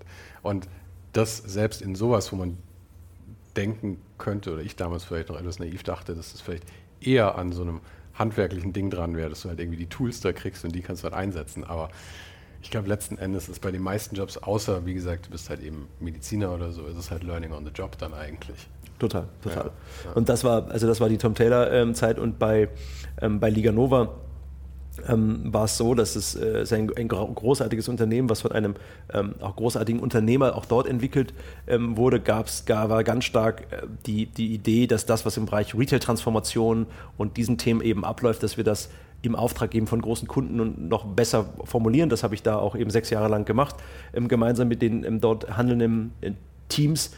Und die, äh, da war eigentlich die, die eigentliche Herausforderung, dass du auf einmal kein Produkt mehr hattest. Weil es war ja auf einmal Intellectual Property. Es ist B2B Services, aber ohne Produkt. Und das ist dann ähm, etwas, was, glaube ich, die meisten unterschätzen, die aus Industrieunternehmen kommen. Also ich glaube, die allermeisten, die auf Kundenseite zum Beispiel arbeiten, die häufig dann sagen, ja Mensch, bei meiner Agentur oder bei meinem Dienstleister oder bei meiner Service Company ist das eigentlich total cool, da würde ich gerne arbeiten. Da sage ich immer, das müsst ihr euch dreimal überlegen, weil der Schritt ist wirklich mit 250 km/h an die Wand. Aha. Wenn du morgens aufstehst und sagst, was verkaufen wir eigentlich? Und dann sagen die, sagen, idealerweise fällt uns heute was ein. Also wenn wir heute was aufs Blatt mhm. Papier bringen, dann haben wir eine Chance. Mhm. Und das war eigentlich die mal abgesehen davon, dass, wie gesagt, das eine gute Zeit in Stuttgart war. Ähm, das war aber eigentlich die wirkliche Herausforderung, nachdem du eben 15 Jahre lang was ein Produkt hattest, was auf Lager lag, was man abrufen konnte, mhm. was man verkaufen konnte oder was in Showrooms hing. Und auf einmal war das nicht mehr so gegeben. Und diese Faszination treibt sich eigentlich bis heute, dass wir bei der Avantgarde mit, äh, mit 650 Avantgardians an elf Standorten die gleiche Herausforderung haben, nämlich dass wir jeden Morgen den Zeitgeist verstehen müssen, die, die Anforderungen gut durchdringen müssen, um so, dass wir unseren globalen Kunden, Partnern, Unternehmen eben sagen können, wir haben, da, wir haben da eine Idee, wir haben da eine Konzeption, wir haben da eine Kreativität entwickelt, die, die eine andere Möglichkeit erbietet, mit Kunden in Kontakt zu treten, die dann überzeugt. Mhm. Und das ist äh, eine Riesenherausforderung, aber auch total spannend. Aber wie läuft das? Also ich muss ja natürlich gestehen, was wahrscheinlich auch logisch ist, dass ich eigentlich nicht die geringste Ahnung habe, was du so tust. Ja? Weil ich meine, das entzieht sich natürlich absolut meinem, meinem Wirkensraum, was du da so tust. Das ist ja auch ein ganzes Leben, das dahin geführt hat. Ja? Aber ähm, bei Kundenkontakt, vielleicht ähm, es wird jetzt sehr schwierig, ähm, überhaupt zu formulieren, was ich von dir will, aber ähm, bei Kundenkontakt, ähm, wie sind denn deine Aufgaben da so? Weil ich sehe, deine Aufgabe hier ist ja primär eigentlich die Unternehmensführung, oder? Ja. Und hast du auch beim Kunden Aufgaben, dass du da irgendwie zum Beispiel auch hilfst bei irgendwelchen Transformationen oder sowas? Oder ist das komplett raus und du bist eigentlich hier für dieses Unternehmen zuständig? Nein, ich glaube, solche, solche Organisationen wie unsere, eben wie eben angesprochen, ob unsere Größe, ob größer oder ob kleiner, aber wenn du in dem Moment ähm, die, ein, eine Organisation ähm, führen darfst, die eben sich über Fähigkeit in Form von Kreativität, Innovationsfähigkeit, konzeptioneller Stärke eben unterscheidet, dann ist das Mandat des CEOs oder das Mandat der Unternehmensführung in erster Linie auch das Produkt mit zu verantworten. Mhm. Das heißt, ähm, ich gehe, wenn wir jetzt gleich hier fertig sind, äh, gehe ich heute Nachmittag in Kundentermine mit, wo ich mit den Teams gemeinsam versuche zu überzeugen. Mhm. Weil manchmal ähm, ich vielleicht auch durch Erfahrung ähm, die, die, die, bessere Idee habe, aber weil natürlich auch wir auch ganz klar ein Geschäftsmodell repräsentieren, was Beziehungs Management in erster Linie mhm. pflegt. Und da hilft auch eine Seniorität, die ich vielleicht mitbringe oder auch, wo, wo Leute sagen, kennen den Markt seit 20 Jahren, es wäre uns schon wichtig, dass er mit dabei ist in dem Moment. Aber ähm, Insofern will ich nur, dass wir, du kannst hier Unternehmensführung nicht verstehen als Strategie 2035 und irgendwie, wir sitzen im Glaskasten und ähm, denken uns irgendwie Dinge aus. Hier ist Unternehmensführung ganz stark im Daily, ähm, in dieser hochwettbewerbsintensiven Szene, in der wir unterwegs sind, mhm. ähm, daran irgendwo mitzuarbeiten, dass wir überzeugen, jeden Tag aufs Neue, weil die Leute unterschreiben mit uns ja auch nicht achtjährige Verträge und locken sich ja hier nicht in Clouds ein oder äh, sowas, sondern das entscheidet unsere Partner schon ehrlicherweise jeden Tag neu, mit wem sie arbeiten. Mhm. Und das gilt nicht nur für die Avantgarde, das gilt für unsere ganze Peer Group. Ja, als du, wann hat denn das für dich angefangen? War das bei Liga Nova dann, dass du, also in dem Kundenkontakt noch so zu tun? Ja, bei Tom Taylor war es ja eine Firma. Ich meine, da hattest du nicht mit externen Kunden zu tun im Prinzip, sondern ging es ja um. Absolut. Der Tom Taylor war mein Mandat als Retail-Vorstand. Da haben wir am Ende B2C gemacht. Also wir mhm. haben in über 1000 Filialen in Kontinentaleuropa über die verschiedenen Marken der Tom Taylor-Gruppe uns täglich der Anforderung gestellt, wie gestalten wir das eigentlich aus, mhm. dass wir überzeugen beim Endkonsumenten. So, und dann gehst du da freitags raus und gehst montags morgens bei Liga Nova rein und da gibt es auf einmal gar keinen Endkonsumenten mehr. Da gibt es auf einmal einen B2B, ja, also ja, B2B-Markt und da gibt es auf einmal einen Fachbereichsverantwortlichen auf Konzernseite, der darüber entscheidet, mit wem er dieses Jahr die Projekte umsetzt. War das schwierig für dich? Maximal. Ich glaube, das ist das, was ich eben sagte. Jeder, jeder unterschätzt das. Mhm. Jeder aus einem deutschen Industriekonzern, der Bock hat auf Creative Agency und der das ausprobiert hat, wird das nachvollziehen können, was ich sage, ähm, dass das wirklich ein harter Schritt ist. Und ganz, ganz viele haben das ja dann auch wieder abgebrochen, was ich gut nachvollziehen kann, weil es ist ein völlig anderes Skillset, ein völlig anderes Geschäftsmodell. Aber was hat dich daran angemacht, dass du, dass du es auch machen wolltest? Oder erzähl erstmal kurz, wie bist du zu Liga Nova gekommen? Weil ich würde jetzt mal vermuten, dass auch da du Kontakt zu irgendeiner Person bei Liga Nova hattest über ein paar Jahre und ja, ihr euch langsam angenähert habt. Ja, selbstverständlich. Nein, selbstverständlich. Ähm, die, die, sowohl das handelnde Team dort als auch, als auch der Unternehmer und Gründer ist ein langjähriger Freund und hat im, letztendlich dann auch über die Kontakte bei Bräuninger oder bei Tom Taylor, wir haben mit Liga Nova zusammengearbeitet und dadurch ist das dann entstanden. Ähm, der Wunsch, das eben zu machen, da Verantwortung ähm, zu übernehmen und die, die Faszination, die eben solche Geschäftsmodelle jetzt wie, wie Avantgarde stellvertretend jetzt für diese Szene B2B-Services eben mit sich bringen, ist, dass wir halt an einer Stelle haben einen Vorteil gegenüber anderen. Und der ist, dass wir uns von Montag bis Freitag über unterschiedliche Sektoren bewegen können, also Automotive, Fashion, Sportswear, Luxury, ähm, Consumer Electronics, Food und dann eben auch in verschiedenen Segmenten preislicher Natur und in verschiedenen Märkten. Du meinst, der Vorteil ist, dass es das ist der Vorteil. spannend bleibt, oder, oder was Total. ist der Vorteil? Das ist meiner Meinung nach, das ist wirklich mhm. der Vorteil. Und dass wir natürlich auch dann dadurch, dass du dich täglich als Organisation insofern streckst und sagst, okay, jetzt haben wir morgen diesen Präsentationstermin für globale Messen im Automotive-Bereich. Was sind denn da die letzten Entwicklungsströmungen? Sind wir da wirklich auf den Punkt? Und am nächsten Tag hast du eben einen Konsument, Consumer Electronic Kunden im Haus. Dann empfinde ich das als spannend, dass wir, und dann auch natürlich, selbst wenn du in bestimmten Projekten und Teams gar nicht involviert bist, du weißt aber, woran die Kollegen gerade arbeiten, dann gibt dir das einfach einen brutalen thematischen Überblick. Mhm. Während du vielleicht, wenn du ähm, im Vierzylinder sitzt und für das Privileg hast, für die großartige Marke BMW zu arbeiten, am Ende recht monothematisch mhm. ja unterwegs bist, hat auch Vorteile. Und wir haben eben hier die Chance, ähm, thematisch zumindest sehr, sehr breit unterwegs sein zu können. Ja, was meinst du, was ist denn dann deine oder eure, aber ich meine, es geht um dich, deine, deine Stärke, die sich da so übersetzen lässt? Weil wenn es so viele Themen sind, muss man auch sagen, du kannst ja nicht wirklich eine, eine, eine Kompetenz in all diesen Themen im Detail gar haben. Nicht, gar so, es muss ja dann was anderes sein, was du, was du da eigentlich einbringst. Was Übergreifendes, oder? Und was, was, was ist das? Ich glaube, dass man erstmal eben in der ganzen Demut, wie ich es gerade versucht habe zu beschreiben, anzuerkennen, dass wir eine Service Company sind. Das ist erstmal wichtig und dass mir das auch vorlebt. Also vorlebt in Form von das hier und alles das, was wir tun, ist, im, im, ist schon etwas, was du eben täglich auch dich neu motivieren musst und auch die Mannschaft täglich neu motivieren muss, weil es ist eben nicht so produktfertig, ist jetzt in mhm. Serie, läuft vom Band, in Tausenden von Einheiten und wird dann distribuiert. So funktioniert das hier nicht. Ich will sagen, wir haben, mein Beitrag kann sein, Rahmenbedingungen zu schaffen, Strukturen zu schaffen, Organisationsdesign zu schaffen, was dann auch die Agilität und die Interdisziplinarität auch ermöglicht, die wir brauchen, um jeden Tag zu überzeugen. Das andere ist, dass wir natürlich als Geschäftsführer, ich bin ja nicht alleine hier, ich habe ja vier Kollegen, äh, Kolleginnen, die ähm, in der Geschäftsführung der Unternehmensgruppe sind, die sich dem Thema ja tagtäglich mit mir stellen, um da auch dann zu sagen, naja, wir ich meine das genauso, wie ich sage, wir verteidigen dann auch uns, das Unternehmen und auch die Teams, weil natürlich im, im Servicebereich auch hier und da es auch manchmal unfair wird. Also wie im Pricing, wie mit Pitches verfahren wird, wie Vergabeverfahren laufen. Und da muss man dann auch ähm, gut entscheiden und sagen, hier gehen wir jetzt voll rein, das machen wir nicht oder das lassen wir uns auch nicht gefallen, weil wir eben auch ähm, uns da auch ähm, schützen müssen, weil wir ja am Ende das gilt für, für, für jede äh, Service Company, es sei denn ein bisschen McKinsey, aber für die allermeisten Service Company gilt, wir sind ja dann doch bedeutend kleiner hm. als die Unternehmen, für die wir arbeiten. Aber ich und, glaube auch McKinsey hat dasselbe Problem, weil die sind genauso austauschbar gegen eins ihrer Pendants. Also ja, ich glaube, McKinsey macht aber ein paar Sachen recht, recht gut. Ich glaube, die sind, gibt, gibt glaube ich, keinen, der, der brutaler vernetzt ist in die Großkonzerne mhm. rein. Ähm, aber insofern, McKinsey ist auch gar nicht unser Benchmark. Ich meinte es mehr, ähm, ja, ja, nee, mehr nee. Spaß. Aber, und es geht eben darum, dass wir natürlich auch ähm, ein, mit, eine, ein Angebot formulieren müssen als Avantgarde und auch eine Kultur anbieten müssen, wo wir eben auch sehr, sehr viele Talente, ob jung, ob alt, ähm, für uns gewinnen, die sagen, da habe ich Bock dran. Weil ähm, am Ende ist mal, haben wir mal besser mehr Talente auf unserer Seite als der Kunde, dann können wir besser überzeugen. Mhm.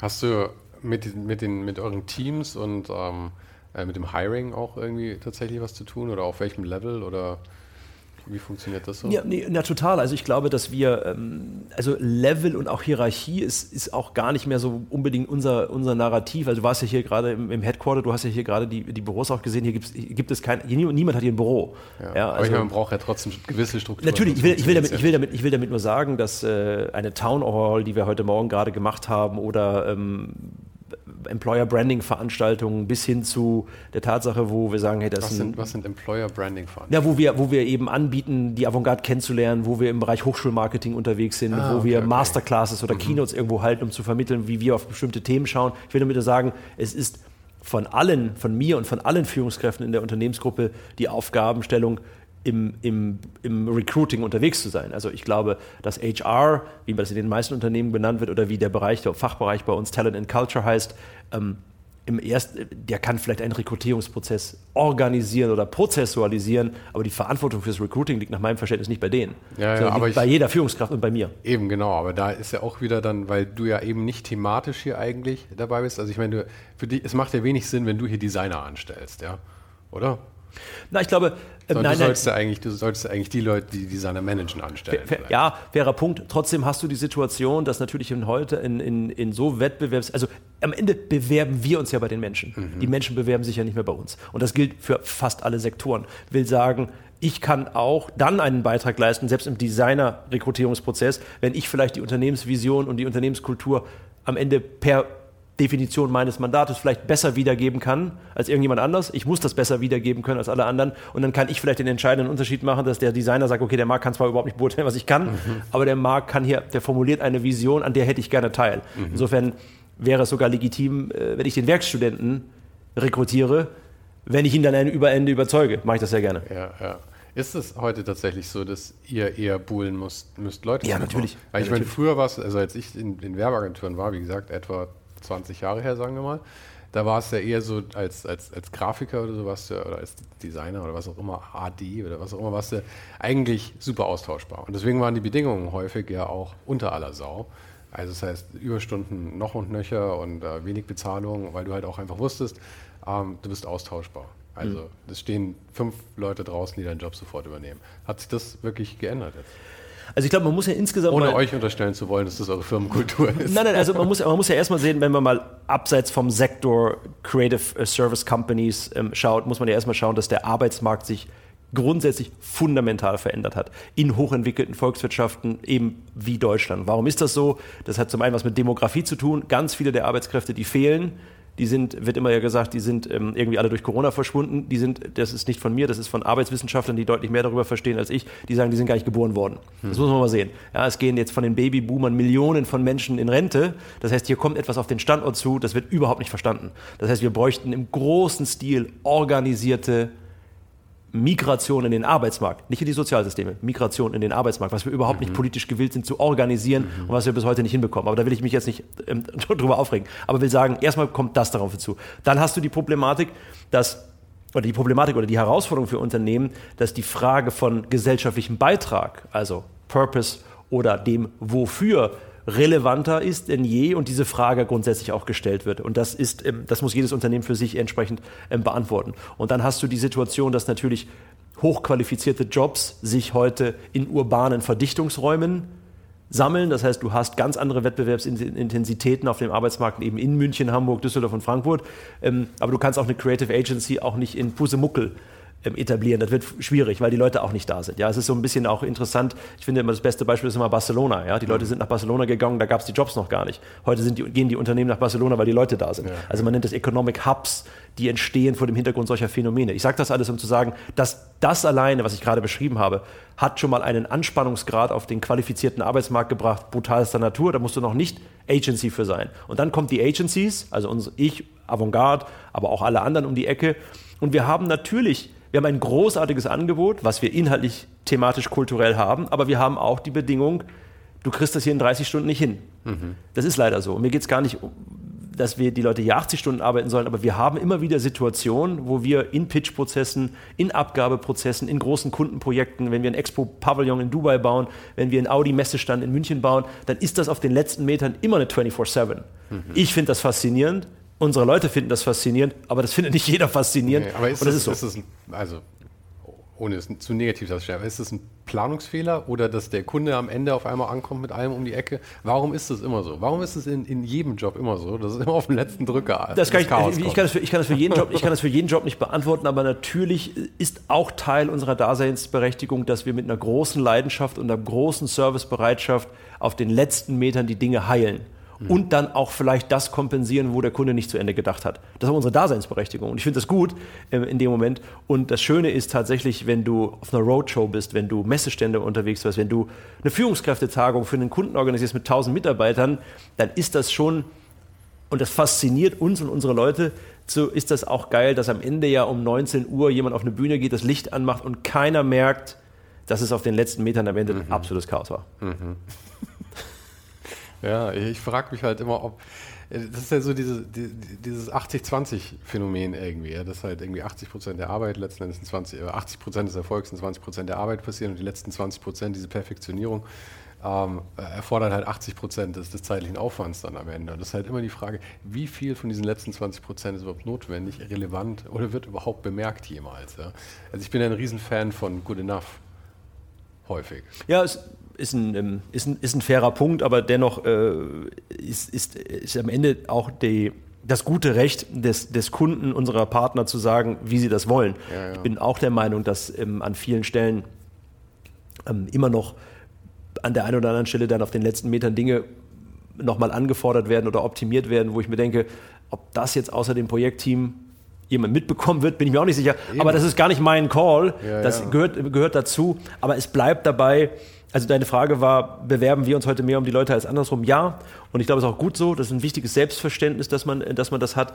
Und die, ähm, und wir müssen eben ein Angebot formulieren über eben Inhalte, Kultur und eben über auch ein, ein Miteinander, also da auch anderes Organisationsdesign, sehr starke ähm, agile, interdisziplinäre Teams, die sich auch an vielen Stellen von Hierarchiefragestellungen mhm. befreien können.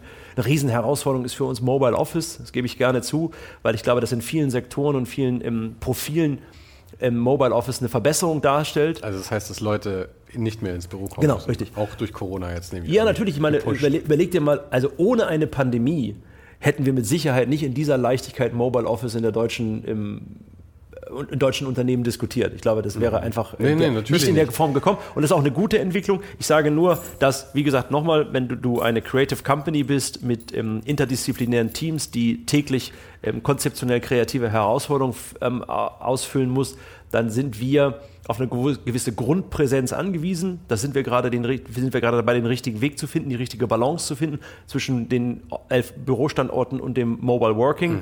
Ähm, während beispielsweise, glaube ich, für sich für ganz viele Bereiche im Bereich IT-Entwickler, Coding oder anderen Themen stellt sich die Frage gar nicht mehr, weil die Leute sind die wahrscheinlich für immer, jetzt. bleiben ja, für ja. immer zu Hause.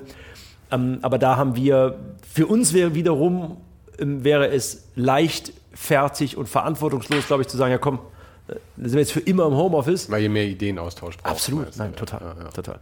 Aber das ist eh, das ist, da bist du echt genau der Richtige, da mal mit drüber zu reden, weil das hat mich nämlich immer interessiert jetzt in den letzten zwei Jahren. Ich denke, dass der, ähm, da, dadurch, dass es jetzt halt so ein Riesenexperiment war, Homeoffice, ja, er, erzwungen letzten Endes. Und das, glaube ich, für viele Unternehmen hervorragend funktioniert hat. Ja. Schockierend gut. Ja. Und wahrscheinlich auch für viele Arbeitnehmer. Äh, verdammt gut, weil ich meine, bei den meisten Bürojobs bist du 60 Prozent der Zeit am Kaffee trinken und Däumchen drehen eigentlich. Und wenn du halt einfach den Leuten sagst, so, du kannst es zu Hause machen, mir ist egal, in was für eine Zeit du das machst, Hauptsache du erledigst das Zeug, wird dir auch die Lebensqualität der Angestellten besser, weil sie könnten es schneller machen und auf einmal haben sie mehr Freizeit. Das ist ja dann auch schön. Also so läuft es ja, glaube ich, in vielen, ähm, vielen Unternehmen. Und äh, jetzt ist es, glaube ich, auch, es hat sich halt bewährt, dass das gut funktionieren kann. Und allein schon ähm, ich meine, ich will nicht wissen, was ihr hier zahlt für die Büroräume. Ja? Ich meine, ihr habt hier was, vier Stockwerke oder mhm. sowas hier in dem Ding. Ähm, wenn man das halbieren kann, das ist ja auch schon eine ganze Menge Kohle, die man sich einfach spart. Ist sowas auch mit ein Gedanke oder ist das in eurem Gesamtbudget eh nicht wirklich relevant? Doch, natürlich. Ich meine, ähm, Office-Infrastruktur, Corporate Office Space, ja. global ist, ist, ist sündhaft teuer. Ähm, und in, dann in den urbanen Verdichtungsräumen nochmal umso mehr. Das heißt, wenn du dann so willst, hat das wirtschaftlich tatsächlich einen Vorteil. Wir werden perspektivisch mit weniger Raum klarkommen, mhm. durch Flexibilisierung, durch Aufgabe von einzelnen Arbeitsplätzen, sondern die Leute werden ähm, das entsprechend so nutzen, wie sie auch tatsächlich kommen. Ähm, du sitzt hier im Werksviertel, du schaust dir aus dem Fenster und da draußen stehen nur Baukräne. Bin mir gar nicht so sicher, ob die Tausende von Quadratmetern von Office Space, die hier gerade entstehen, ähm, die alle ja vermietet sind, weil sie zu anderen Zeiten mal entschieden wurden, ob Aha. der eine oder andere das. Das ist schon richtig alles, nur ähm, man muss sehr genau wissen und sehr genau überlegen, wer man ist, also kulturell und was man herstellt. Mhm. Und insofern ist in dieser Pauschalität, also wenn zum Beispiel ein Arbeitsminister Hubertus Heil sich hinstellt und sagt, wir werden einen gesetzlichen Anspruch auf Homeoffice durchsetzen, dann halte ich das für verantwortungslos. Dann halte ich das für verantwortungslos, weil dieser Mensch scheinbar noch nie irgendwo gearbeitet hat, weil beispielsweise wenn du eine, wie heute Nachmittag, wenn ein großer wichtiger Partner und Kunde von uns hierher kommt, diese Qualität der Interaktion und des Beziehungsmanagements, den wir heute hier werden gestalten können, heute Nachmittag, wenn wir das dauerhaft per Videokonferenz machen, erleiden wir Schiffbruch. Mhm. Mit dem, was wir machen. Mhm. Das kann ja sein, dass die IT-Firma sagt, thank God kommt keiner mehr ins Büro, wir sind deutlich besser, kaufe ich. Ähm, aber wir, für uns wäre das verantwortungslos. Für viele, die das machen, was wir machen, wäre es verantwortungslos. Und ich glaube, wenn der McKinsey-Partner nicht zum Kunden fliegt, hat er mittelfristig auch ein Problem. So, und das ist, ähm, das muss man, das gehört dazu, zu, zu dieser Diskussion. Und es geht ja an der Stelle. Das ist ja auf einem gewissen Level, muss man ja auch sagen. Ja? Also ich meine, die, äh, also in der nicht vorhandenen Hierarchie, ja, die untersten Hierarchien, kannst du ja wahrscheinlich weitgehend ins Homeoffice stecken, weil es geht ja viel um, äh, eben um Leute wie dich, um, auch um so Galionsfiguren und sowas, die Präsenz zeigen müssen, persönliche, ähm, persönliche Beziehungen geht, irgendwie auch um Sympathien, ob das jetzt irgendwie ein äh, Jean-Remy Format ist, der ein persönliches Verhältnis mit dem, mit dem Sixt hat oder sowas, mhm. ja, das über Jahrzehnte geht. Da ist es ja wirklich essentiell. Aber ob jetzt die ausführende Kraft unten im Homeoffice sitzt oder nicht, ist ja wahrscheinlich weniger relevant. Oder? Nee, das, das glaube glaub ich überhaupt nicht, weil ich glaube, in dem, in dem Servicegeschäft, in dem Projektgeschäft, was wir machen, wird, wird völlig unterschätzt, dass unsere Qualität und auch, un, und auch die Loyalität von Partnern und Unternehmen zu Unternehmen wie unseren darüber entsteht, dass unser Projektmanager oder unser Junior Projektmanager on-site in Griechenland mit den 2000 Menschen auf der Veranstaltung steht und produziert und die die 24-7 Blutschweiß-Tränen-Veranstaltung durchführen. Mhm. Ob ich den Entscheider kenne oder Peng, wenn der Fachbereich vom Kunden nicht wiederkommt und sagt, die haben das top gelöst. Hm, okay. Da nützt mir meine Beziehung zu irgendeinem vermeintlichen Entscheider überhaupt nichts. Das also heißt, das, du brauchst auch da wieder das Pendant, die Beziehung von dem zu sein. Unbedingt, auf, auf das, gilt, das gilt auf jedem Level und das gilt auf jedem, im, auf jedem Kontaktpunkt. Und es ist auf der anderen Seite natürlich so, ich kenne keinen CEO, äh, egal welcher Unternehmensgröße, der in zwei Jahren Pandemie nicht jeden Tag im Büro saß. Mhm. Das ist eine total irre Entwicklung ja, ja, gewesen. Also, egal, wo du hingeschaut hast, die waren immer da. Ja, ich glaube, es ist aber auch normal gewesen, weil am Ende man auch sicherstellen wollte, dass man unter keinen Umständen irgendein Detail verpasst oder aber auch es ging, auch, es ging auch um Symbolpolitik und Symbolpolitik ist auch wichtig in dem Moment. Du meinst und, Präsenz zeigen? Ja, natürlich. Ja. Und trotzdem war es natürlich richtig, dass in der Pandemie kein Mensch gekommen ist. Ich will da nicht falsch verstanden werden, aber es wäre genauso falsch gewesen, wenn beispielsweise CEOs von unterschiedlichsten Firmen dann auch nicht gekommen wären. So, und das gilt es, glaube ich, gut auszubalancieren. Und ich glaube, wir werden, und wir sind dabei Avantgarde auf einem guten Weg, wir werden da die richtige Balance finden. Und wie gesagt, äh, kann ja sein, dass andere Unternehmen und Sektoren im Headquarter oder Corporate Office Space für immer abschaffen. Ich halte das für brandgefährlich. Ich glaube nur, dass wir uns in der Diskussion sind wir auch gerade mit, ähm, mit, der, mit der Real Estate Industrie, die, glaube ich, noch gar nicht ausreichend verstanden hat, welche Anforderungen auf Büroraum zukommen. Weil wenn dieser Büroraum oder wenn diese Corporate Office Spaces nicht Rituale ermöglichen, Atmosphären produzieren, ähm, letztendlich auch die Haltung des Unternehmens wirklich verkörpern und eine programmatische Kompetenz besitzen, also Anlässe erschaffen, wo mhm. du noch hinkommst, dann wäre der Corporate Office Space in seiner Werthaltigkeit ins Bodenlose fallen. Und das Allermeiste, was da draußen gebaut worden ist und das Allermeiste, was da draußen aktuell entsteht, sind am Ende die, die seelenlose Aneinanderreihung von Quadratmetern. Ähm, das wird keiner mehr brauchen. Ja, aber ich meine, äh, aber ist der Raum dafür wirklich so wichtig? Weil ich meine, es geht ja darum, eigentlich, was ihr damit macht. Also ich meine, ihr habt hier oben jetzt diese, diese Terrasse oder oben, ich war nur kurz, ich habe nur Kaffee getrunken und habe es nicht so ja. wirklich wahrgenommen. Aber ähm, es geht ja darum, was ihr mit dem Raum macht, dass ihr eben diese Veranstaltungen dann da drin habt und so, oder? Weil ich meine, ich meine, gerade in den, in den frühen 2000ern wurde es ja auch irgendwann sehr peinlich eigentlich, dass man halt irgendwo ein Tischtennis, äh, ein Tischfußball-Ding reingestellt hat und dann war es halt ein geiler Space. Ich meine, es wurde ja auch irgendwann völlig lächerlich. Wir Ach, haben schon. eine Rutsche. Ja, ja, klar. klar. Na, die, die Rutsche und der Tischtennis ähm, äh, heilt tatsächlich nicht mehr. Ähm, aber ich glaube, dass der, der Ort, also der Space, der Raum, schon den Unterschied macht. Weil wir dürfen eine Sache nicht unterschätzen. Wir leben natürlich in einer Welt 2022 und, und auf uns wirkt diese Technologie ein. Wir sind irgendwie durchdigitalisiert worden und wir glauben, dass das ja etwas ist, in dem wir uns gerne bewegen. Was wir völlig vergessen ist, dass... Das Digitale meinst du? Das Digitale, ja. Und alle Technologien, die uns zur Verfügung stehen. Und wir sagen ja auch, die Pandemie ist deswegen auch arbeitsmarkttechnisch so glücklich gelaufen, weil die Videokonferenztechnologie eben so performant war. Was wir aber unterschätzen, meiner Meinung nach, ist, dass unser Quellcode, also die DNA, unser Betriebssystem, auf das wir ja alle laufen. Als Mensch. Als Mensch. Sich seit 30.000 Jahren nicht, hat kein Upgrade erfahren. Also länger, ja. keine, keine, äh, keine industrielle Entwicklung, keine technologische Entwicklung der letzten 150 Jahre hat ja bei uns ein neues Betriebssystem aufgespielt. Das heißt, in unserem Kern sind wir auf diese Art von Präsenz, auf diese Art von Interaktion angewiesen. Wenn du heute nicht hier wärst, wäre es unmöglich, dass Marc und Sven eine Beziehung aufbauen, meiner tiefen Überzeugung nach. Insofern ist es natürlich nicht mehr das Büro, aber der Ort, also der physikalische Ort, der Anlass, wird völlig unterschätzt. Marken unterschätzen das, Unternehmen unterschätzen das, Politik, Gesellschaft, Medien unterschätzen das, weil nochmal, wir kriegen ja zum Glück kein neues Betriebssystem aufgespielt. Das ist so ein bisschen äh, ja, bildlich. Ich glaube, ehrlich gesagt, langsam wäre es vielleicht mal an der Zeit, dass wir zumindest ein paar Updates kriegen. Es ist nicht mehr zeitgemäß. Es ja. ist wahr, ja, aber ich befürchte, dass das noch äh, lange dauert oder ja, zum Glück noch lange dauert. Aber es ist eigentlich ein bisschen das Lagerfeuer. Also was ist das Lagerfeuer 2022?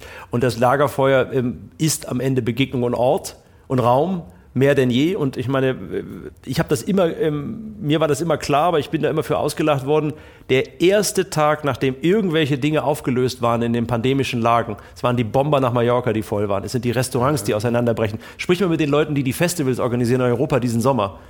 Die wissen gar nicht, wie ihnen geschieht. Sprich mal mit den Oktoberfest-Gastronomen, die mir sagen, wir könnten jeden, jeden Tisch fünfmal verkaufen, Marc. Ja, das ist ja kein Mensch, trifft sich ja irgendwie auf eine halbe in einer Videokonferenz. Ja, ja, ja. Äh, ich habe das, hab das tatsächlich mal probiert mit ein paar Freunden aus England, die ich eh nicht gesehen hätte sonst, dass wir dann uns auf Drinks getroffen haben. Das äh, äh seltsam. Aber ich, ja, obwohl ich langsam den Umgang damit lerne, weil es ist ja, ich meine, du hast schon recht, ja, also es ist, persönlich ist natürlich was anderes, ja. Aber, also erstens mal haben Leute ja den Umgang mit ähm, so Konferenzsachen. Ich will jetzt gar nicht gegen deinen Punkt generell sprechen. Ich will nur sagen, unser Betriebssystem verändert sich tatsächlich ein kleines bisschen, glaube ich, gerade. Weil der Umgang mit so Zoom oder was auch immer es ist, wird besser. Die Leute verstehen, werden natürlicher damit, glaube ich. Ja? Ähm, weil es, du gewöhnst dich an alles. So ist es natürlich. Du wirst besser mit dem Umgang. Ähm, und letzten Endes muss man natürlich sagen, dass man das nicht herstellen kann digital, diese Beziehung, ist ja nicht ein intrinsisches Gut, sondern es ist ja eigentlich eine Schwäche von uns. Ja? Weil warum sollten wir es nicht? Weil eigentlich geht es ja um Ideenaustausch, den wir haben. Und wie wir den machen, ist ja eigentlich egal. Ich glaube tatsächlich, dass wir da ein klitzekleines bisschen besser werden. Und ich bin gerade auch geneigt, mehr von diesen Gesprächen auch remote zu machen, weil bei vielen Leuten hat man halt auch einfach keinen Zugang. Ja. Ich meine, du kannst jetzt auch nicht mit Shanghai jeden Tag hinfliegen, aber du hast vielleicht einen, einen Call halt jeden zweiten Tag. Ich weiß nicht, ja. wie es bei euch läuft, aber du ja. weißt, was ich meine. Also da ist ja schon auch eine, Veränderung im Menschen schon auch zu einem gewissen Grad da. Also natürlich sind wir 30.000 Jahre alt, sitzen ums Lagerfeuer, aber wir sind zumindest klein. Nein, ich, bin, ich will auch nicht aus der Zeit, Zeit äh, gefallen wirken. Also natürlich, wenn, wenn du heute, wenn du, wenn du heute siehst, dass Leute, ähm, also wir tun ja immer so, als wenn Metaverse jetzt irgendwie der nächste große äh, Scheiß ist, wenn du dir dann überlegst, dass seit Jahren ähm, Klientels, äh, Generationen bis zu vier Stunden in Fortnite sind, dann, dann verstehen die ja unsere Diskussion gar nicht, die sagen, ich bin ja schon da. Mhm. Ja, und Travis Scott ist ja auch schon aufgetreten und so weiter. Also ich will sagen, mir ist schon klar, was da passiert. Ich bin trotzdem der Meinung, dass ähm, die Beziehungsqualität, die auch was aushält, ja, ähm, am Ende schwer reproduzierbar ist über andere Kanäle. Und eben meine, meine Währung ist, da werde ich mal für ausgelacht, meine Währung ist Handynummer. Mhm. Also sag mir nicht, dass du einen kennst. Sag mir nicht, dass du irgendwie 46.000 Follower hast oder sowas. Wen kannst du anrufen? Und nicht das Büro, weil die lassen dich nicht durch. Mhm. Wen kannst du anrufen? Und das gilt für Netzwerk, Freunde, Kunden. Wenn morgen the shit hits the fan, wen rufst du an und wer geht ran? Jetzt hast du natürlich verschissen. Ich lasse es nicht gehen, bevor ich nicht deine Handynummer habe heute. Nein, verstehst du, was ich meine? Das ist so, ich meine, du kannst, du kannst heute, du kannst heute einem Top-Entscheider eine E-Mail schreiben, kriegst du auf jeden Fall keine Antwort. Ja, ja, du kannst dem Top-Entscheider eine WhatsApp schreiben, kriegst du von drei Minuten eine Antwort. Und das ist für mich so symbolisch für das, was entsteht. Und deswegen bin ich mir klar, dass das alles nicht mehr weggeht. Und ich will auch gar nicht jetzt irgendwie dagegen sprechen. Ich sage nur, ähm, lass uns nicht vergessen, dass das auch eine Stärke ist, Beziehungen zu managen und da auch zu investieren. Und das hat auch was mit Begegnung zu tun. Ja, natürlich. Aber es ist ja auch eine, äh, eine Stärke, die eben Leute wie du haben, haben müssen für diesen Job. Und ich meine, du würdest halt nicht in diese Position kommen, wenn du das nicht hättest. Also es ist ja eine soziale Kompetenz ist ja auch ein Talent, das manche Leute eben haben und andere nicht. Beziehungsweise auch was, was Leute halt natürlich schulen zu einem gewissen Grad, aber ähm, also ich meine, du kannst nicht jedem beibringen, gut in einer sozialen Situation zu funktionieren. Wahrscheinlich nicht, nee. Ja. Und dann natürlich, wenn jemand sich so schon schwer tut, wird er über Zoom erst recht nicht funktionieren. Dann funktioniert es gar nicht mehr. Ja. ja. Ich weiß nicht, was du heute noch zu tun hast, ich finde das echt ein schöner ähm, Moment, um auszusteigen. Aber wir sollten irgendwann eine Fortsetzung machen, weil heute war es so eine Mischung aus deinem Leben und dass wir versucht haben, die Welt zu retten. Und ich würde gerne noch ein bisschen mehr versuchen, die Welt zu retten, weil ich meine, du denkst ja schon viel über solche Sachen nach. Du machst auch viel, du hältst ja auch viele Vorträge, die wo es mehr um so große Konzepte geht eigentlich, oder? Ja, ich glaube, dass das, äh, das, man nennt das ja eine Keynote und Keynote wird häufig falsch verstanden, weil dann denken Leute, die meinen das Programm oder der, jemand hält eine PowerPoint oder jemand hält einen Vortrag. Das Wesen der Keynote ist ja eigentlich, dass man eine Haltung bezieht und dass man ähm, eine Didaktik vermittelt, also eine Dramaturgie, Didaktik mit großen Bildern, die dann in 30, 45 Minuten, in einer Stunde eben auch äh, Erwachsene oder eben Entscheider oder eben ähm, auch eine informierte Klientel insofern abholt, dass du ja häufig, wenn du heute, wenn du heute auf große Veranstaltungen gehst, Konferenzen, Führungskräftetagungen und so weiter, sitzt da ja häufig dann doch ein Saal, der sagt, na gut, am Ende weiß ich alles. Mhm. Also was sollen die mir jetzt schon groß erzählen, ja? Da hast du dann vielleicht, wenn du das Etikett des Wissenschaftlers hast, dann kommst du noch mit einer Empirie um die Ecke und dann kriegst du vielleicht noch eine gewisse Akzeptanz. Aber das Wesen der Keynote, und das macht das Ganze eigentlich so spannend, ist, dass der Saal sagt, der Typ ging mir so auf den Keks, wie kann der sowas sagen, dann hast du schon gewonnen.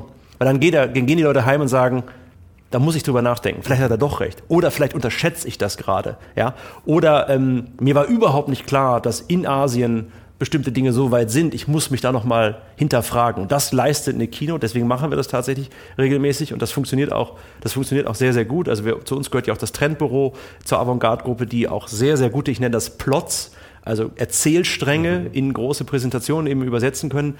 Und das ist schon ähm, sehr, sehr hilfreich. Und ich habe da über die letzten zehn Jahre äh, tolle Erfahrungen gemacht. Also von Seele, die dich beklatschen, von Seelen, äh, die dir eigentlich Hausverbot, Hausverbot erteilen. Und äh, das zeigt dann, dass dein Plot trotzdem richtig war. Auch das Hausverbot äh, zeigt, dass du richtig warst, weil du hast einen Nerv getroffen. Aber dann machen wir jetzt gleich ein Date. Nächsten Sommer treffen wir uns wieder und überlegst dir bis dahin das kontroverseste Thema, das dir einfällt. Sehr gerne. Danke dir ganz herzlich, dass du heute da warst. Wie jede Woche habe ich zum Ende dieser Folge noch drei Vorschläge für dich. Bei Unternehmensstrukturen und sowas muss ich immer an Erik Spiekermann denken, der gleich zweimal große Agenturen aufgezogen hat, um an große Aufträge zu kommen. In Folge 39 und 40 erzählte er allerdings auch, dass das gar nicht unbedingt immer seine erste Wahl gewesen wäre. Dann hatte ich kürzlich noch das Vergnügen, Jean-Remy von Matt zu besuchen. Jean-Remy ist natürlich der Mitgründer einer der berühmtesten Werbeagenturen Deutschlands und wir unterhielten uns in Folge 73 über sein Leben und über den Ruhestand. Und dann war da noch jemand, der den Erfolg eher außerhalb der festen Strukturen gesucht hat. In Folge 70 sprach ich mit Götz Offergeld, dem Herausgeber des Numero-Magazins, über die Höhen und Tiefen in seinem Leben. Nächste Woche kommt dann mal das Gegenteil von Corporate, denn ich sprach mit einem Fotografen, der die Welt bereist und das süße Leben und Celebrities dokumentiert. Und das Ganze auch noch mit einer recht pushy Persönlichkeit, sagen wir mal. Mir hat es mir hat's echt Spaß gemacht. Vielen Dank fürs Zuhören und wir hören uns dann nächste Woche wieder.